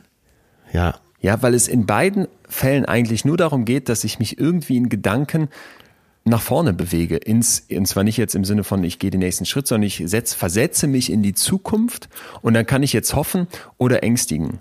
Und wenn ja. ich aufhöre zu hoffen und jetzt nicht die ganze Zeit mir irgendwas ausmale und denke, boah, ja, hoffentlich geht das ja, mit dem Studium gut, das dann wird auch die Angst nachlassen. Ja, ja dieses Ausmalen. Ja. Dieses diffuse Ausmalen. Wenn du dir was ausmalen möchtest, dann mach es so konkret, wie wir es eben versucht haben. Ja, ich habe so gedacht, drei Punkte, die mir, die würde ich so als äh, Kapitelüberschriften nehmen. Das erste wäre Klarheit schaffen. Mhm. Das zweite wäre ins Handeln kommen. Und das dritte, äh, Selbstvertrauen stärken. Besinn dich auf das, äh, was dich ausmacht und was dich eben positiv ausmacht. Du nimmst dir ja die Zukunftsängste, das finde ich mit dem Selbstvertrauen noch sehr schön, die anderen beiden Punkte hatten wir ja. Du ja. nimmst dir die Zukunftsängste, wenn du dir eben klar machst, was auf der Habenseite ist. Genau. Und wenn du dir vertraust, dass du auch mit Situationen, wo es eben unklar ist, zurechtkommen wirst. Und ich finde da doch wirklich, wir hatten alle schon Krisen. Und ja. wir hatten alle schon Herausforderungen, die wir irgendwie dann bewältigen mussten. Und wie gut sind wir darin, das zu vergessen? Und wie ja. wertvoll wäre es, wenn du dich da mal besinnst darauf, hey, da habe ich schon etwas gemeistert in der Vergangenheit. Warum, wenn es jetzt schwierig werden sollte in Zukunft, sollte ich es nicht wieder schaffen, eine Herausforderung zu lösen? Und das, das übersehen wir ganz oft, das sprechen wir uns ab. Deswegen dieser dritte Punkt finde ich auch nochmal super. Ja, unabgesprochen, genau. ja, vertrau dir mal selber. ja. ja. Und dann, dazu, dazu habe ich eigentlich noch, noch einen schönen Punkt, und zwar unterscheide Klarheit von Gewissheit. Ja, führ mal aus. Ja, pass auf. Kannst du dir so eine beschlagene Scheibe im Auto vorstellen? Weil ja. diese Gerade Gläser ist noch nicht an, hat man ja. ja immer am Anfang. Eine beschlagene Scheibe versus wo geht der Weg lang? Das sind zwei Punkte. Für mich ist Klarheit, dass ich keine beschlagene Scheibe habe. Und für mhm. mich ist Gewissheit, dass ich weiß, ich muss hier gleich rechts an der Autobahn abfahren und dann an der dritten Ampel links und dann bin ich zu Hause. Ja, okay, und ich gut. finde die Vorstellung, ja. dass wir alle Gewissheit haben wollen, wo geht mein Weg hin, wo muss ich abbiegen, was ist das Ziel, wann muss ich links, wann muss ich rechts oder wann gibt es vielleicht sogar vier Optionen und ich weiß genau, an welcher Kreuzung ich wohin muss. Das ist das, was wir uns alle wünschen.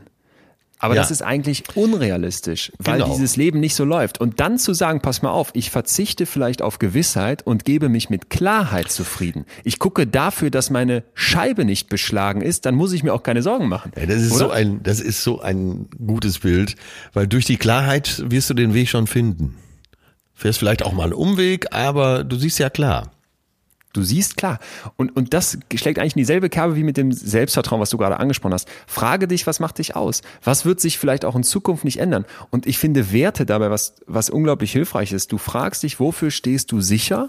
Und egal wie ruckelig das mal wird und wie sehr du dich verlaufen hast, das wird immer so sein. Das macht die Scheibe klar. Ja, sehr schön. Sehr, sehr schön. Das beste Bild heute, finde ich. Da freut mich. Ende dann schon? Ja. Oder? Ja. Haken ja. hinter die Zukunftsangst. Ja. Sie ist nichts Schlechtes, um vielleicht nochmal zusammenzufassen. Ne?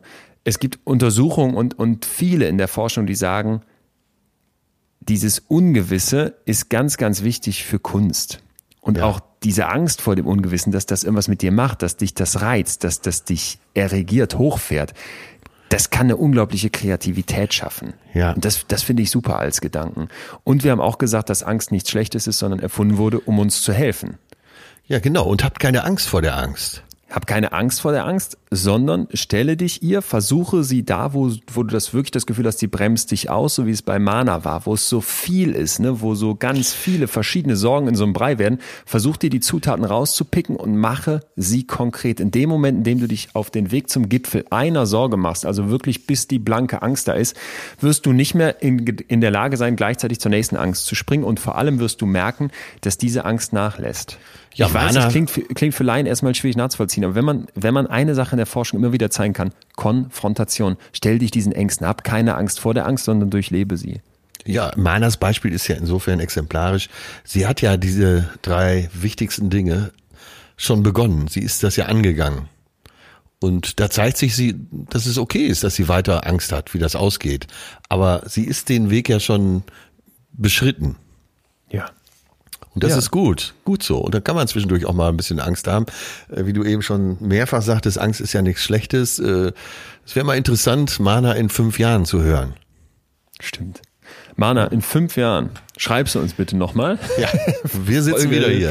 4627. Wir würden dir nochmal zuhören und geben vielleicht noch einen Punkt mit, Mut zum Ungewissen. Ja, also diese Ambiguitätstoleranz. Leute, schreibt euch das auf die Fahne und achtet mal drauf. Achtet mal in den Momenten, wo ihr merkt, das ist jetzt nicht ganz klar und das fuckt mich ab.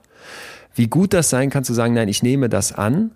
Und ich habe ja beim betreuten Fühlen gehört, dass das etwas Positives ist, dass das eine Persönlichkeitseigenschaft ist, die mit sehr vielen guten Dingen einhergeht.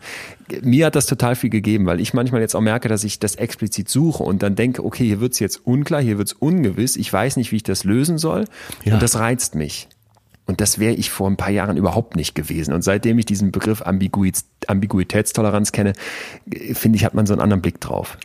Ja, Leute, stellt euch einfach vor, äh, man hätte vor zehn Jahren zu Dr. Leon Winscheid gesagt, du wirst irgendwann mal ein Schiff betreiben. Ja. Ja, ja, Wahnsinn. Ja, da hättest du doch wirklich gesagt, ja, du bist jetzt total verrückt geworden, oder? Wenn du mir im ersten Jahr, als ich das dann schon angefangen hatte, gesagt hättest, hör mal, ihr werdet in zwei Jahren 40 Leute da beschäftigen und zehntausende Gäste haben, wenn ja. nicht gerade Corona wäre, dann hätte ich dir auch gesagt, das glaube ich nicht und das trauen wir uns eigentlich nicht zu und, und das machen wir nicht. Das ist vielleicht ein guter Punkt. Du weißt, ich rede da eigentlich nicht mehr gerne drüber, weil es irgendwie so für mich auch, ja. auch durch ist. Aber, aber die Kernerfahrung von Weltmillionär war im Endeffekt, diese eine Million Euro, die haben mir diese Angst vor Zukunft und vor Ungewissheit genommen. Und vor allem haben sie mir diesen Druck genommen. Und ich habe hab eigentlich erst später gemerkt, verdammte Axt, du hättest dieses Geld dafür nicht gebraucht. Aber du hättest sonst diesen ganz sicheren Weg eingeschlagen. Du wärst in dieser Beratung vielleicht, hättest du da angefangen oder irgendwas anderes in der Corporate World und hättest dich niemals getraut, das, was jetzt im Endeffekt doch auch alles geklappt hat. Und natürlich war das Geld Freiheit und Sicherheit und Co. Aber es war vor allem ein weg der Zukunftsangst. Und wenn ich heute in Schulen bin, was, was oft passiert und, und mit jungen ja. Menschen spreche und, oder dort einen Vortrag mache, dann ist das eigentlich immer für mich die Kernbotschaft zu sagen, klar, die, dieses Geld oder überhaupt diese Sicherheit, ne, das, das ist un, unersetzbar. Aber du brauchst es nicht unbedingt. Und in dem Moment, wo du sagst, ich kann mich vielleicht vor dieser Zukunftsangst ein Stück weit lösen, tun sich zum Teil Wege auf, mit denen du überhaupt nicht gerechnet hättest. Ja, äh, aber es hängt bei dir eben nicht daran. Du, wenn du wenn du die Million nicht gewonnen hättest, wäre es auf 16.000 zurückgefallen. Ich vermute mal, so wie ich dich kennengelernt habe, dass du Dir wäre schon irgendwas anderes eingefallen. Ja, mir wäre irgendwas anderes eingefallen, aber vielleicht hätte es Jahre gedauert und ich hätte mich das, was ich jetzt mit, mit Herz, mit Leidenschaft, dieses dem Psychologie nachgehen, was ich jetzt mache, ja. vielleicht hätte ich mich das nie getraut. Ich hätte jetzt keine drei Podcasts gemacht, vor allem, weil man damit natürlich auch nicht so viel verdienen kann wie in irgendeiner Unternehmensberatung oder mit einem festen Job im Konzern oder wie auch immer, ne, sondern ich hätte vielleicht irgendwie Ewigkeiten gebraucht, bis ich mich da rein getraut hätte, so nach dem Motto. Und das erlebe ich ganz oft. Wir wollen immer erstmal alles doppelt doppelt absichern. Wir brauchen den dreifachen Mattenboden, bevor wir dann einen Fuß aufs Drahtseil setzen. Und, und ich, ich hätte mir dieses Geld für das Schiff, das war ja nicht so teuer, das hätte ich mir leihen können bei jeder Bank. Ja. Es war eine Mindset-Frage. Ganz klar. Die Million ja. hätte ich für den Start dieser Firma nicht gebraucht. Oder wir machen es jetzt wieder kleiner. Du hast auf jeden Fall jetzt die Gewissheit für dich, dass du das Richtige studiert hast. Ganz egal vom, äh, vom kaufmännischen Erfolg. Total. Und das bringt uns eigentlich zurück zu Marvin, oder? Ja. Die genau. Zukunftsangst nach dem Abitur, ich kann sie ja total nachvollziehen. Du hast äh, Schwierigkeiten damit. Aber ich, ich glaube wirklich, wenn man an diesen Scheidewegen steht, wenn so diese Entscheidungen anstehen im Leben, dass das ganz natürlich ist, Zukunftsangst zu empfinden, dass das nichts Schlechtes sein muss, dass man diese Angst zulassen darf, dass man nur keine Angst vor der Angst haben sollte. Und dass man an manchen Stellen vielleicht sagen darf, das war doch das Rilke-Zitat, lebe die Fragen. Ja dann wächst du automatisch in die Antwort, dann wächst du vielleicht automatisch in die Antworten hinein. Nimm die Ungewissheit in den Arm und, und ja. lass dich von Neugier auch treiben, lass dich davon packen. Puh. Mit ja. diesen schönen Worten zurück zu Jan Hofer ins Studio, wo er schon mit Frau Was Merkel. macht er jetzt eigentlich? Äh, der ist äh, so aktiv, der macht jetzt bei Let's Dance mit. Diese. Tanzsendung bei RTL. Moment, Moment, Moment, Moment. Ist das äh, so, da machen auch so Leute wie Cindy aus Marzahn und Co. Genau, genau. Ist das ein, ist das ein Downgrade dann da mitzumachen? Ja, ich glaube, er genießt die Freiheit, dass er jetzt äh, Sachen machen kann, für die er als seriöser Nachrichtensprecher äh, sich ja früher Ach, keine Freigabe. Er Scheiße nachholen, die Freigabe. hätte erlauben. Ja, er beschäftigt sich okay. auch sehr mit TikTok zum Beispiel, mit seinen 68 Jahren. Und Geil. Das, das ist so ein lebensfroher, so ein unternehmerischer, so ein äh, netter, offener Zeitgenosse. Ja, der ist das positive Beispiel für das, was wir heute alles besprochen haben. Jan Hofer. Ja. Was ist denn die, was denn die äh, Verabschiedung bei der Tages? Die hat noch immer so, ein, so eine Verabschiedung. Ich wünsche Ihnen eine geruhsame Nacht. War es nicht Ulrich Wickert? Äh, das mag sein. Das kann ich das kann ich nicht unterscheiden. Aber äh, ich weiß nur, in sein, an seinem letzten Abend hat er irgendwann die Krawatte gelockert, weggezogen, den obersten Knopf auf und hat gesagt, das, ich wünsche Ihnen noch alles Gute. Gut. Das fand ja. ich richtig gut. Das habe ich mir angeguckt, das hat mich richtig gerührt. Hat man so einen Rückblick bekommen fürs eigene Leben? Jan Hofer hat mich seit, der macht es ja schon länger als ich lebe, von Anfang an begleitet. Ja, das, äh, ich durfte ihn ja kennenlernen und toller Kerl. Dann Jan und Atze, ja. äh, alle Tute. Wenig, ich wünsche wenig Zukunftsangst, nicht keine, sondern wenig. Keine Angst vor der Angst und hoffe, wir hören uns hier wieder, oder? Nächste Woche? Auf jeden Fall. Das ist ja, das ist ja meine Thema. zweite große Angst, dass du vor mir stirbst. oh Gott, ey. Ein Herzinfarkt. Das könnte tatsächlich passieren. Scheiße. Ja, du rauchst nicht und ernährst dich gesund. Dann sind ja schon mal zwei gute Faktoren. Ja, aber ja, wenig Schlaf, viel Arbeit, ich weiß es nicht genau.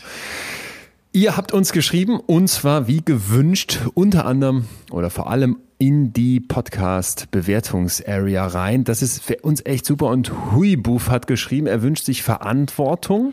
Dann ja. gab's Determinismus, Intelligenz, Neid. Also was ihr uns schickt, erreicht uns weiter. Schreibt uns gerne wie jede Woche euer Wunschgefühl, was wir hier mal behandeln sollen, als Kommentar unter die Podcast-App in die Bewertungsarea. Lasst uns dabei gerne ein paar Sterne da, sodass wir wissen, was wir hier gut und was wir falsch machen ja. und selber so ein Gefühl bekommen, dass ihr uns auch zuhört und dass das ankommt. Und ansonsten könnt ihr uns aber gerne auch mailen über post.leon leonwinscheid.de mit Kritik, mit Anmerkungen und Co. Was machen wir nächste Woche? Haben wir das jetzt gesagt? Hier, ich habe ja gerade drei vorgelesen. Springt dich irgendwas an? Hast du einen Wunsch? Leon, du hast uns am Anfang so heiß gemacht auf das Thema Empathie, auf das oh. Gefühl. Kann man sagen Gefühl? Warum nicht? Teil unserer Gefühlswelt, ja, definitiv. Okay, dann das, ja. Da hast du jetzt keinen Teaser vorbereitet. Ich wusste nicht, dass das so früh kommt. Ich habe da total Bock drauf. Ja, Ich habe da, ich hab da mega Bock drauf. Vielleicht wirklich können wir es nicht nur als Gefühl betrachten, sondern auch als eine fühlende Fähigkeit, uns in andere einzufühlen und andere zu verstehen. Und ich glaube, das ist etwas, was, was ja auch nochmal klar macht, wie sehr unsere Psyche vom Zusammenleben mit anderen abhängt. Ich glaube, das, das werden wir in der Empathiefolge vor allem hören. Und vor allem, wie wir andere Menschen dann auch vielleicht lesen, ist immer so ein krasses Wort, aber wie wir sie besser begreifen können, wie wir das lesen können, was in ihrem Kopf vor sich geht. Ja, ja. Empathie. Lass uns das mal. mal behandeln, ja. Hast Bock du noch einen Schlafanzug an und gehst jetzt zurück auf den Balkon Sonne genießen oder was ist dein Rest des, Rest des Tages? Ich sitze hier tatsächlich im Jogginganzug und werde jetzt laufen gehen. Haha. Wow. Ja. Dann wünsche ich, ähm, lieber Sportsfreund, gut Fahrt und sag Tschüss. Ciao, Herz. tschüss Leon. Bis nächste Woche. Das war Betreutes Fühlen. Der Podcast mit Atze Schröder und Leon Winscheid.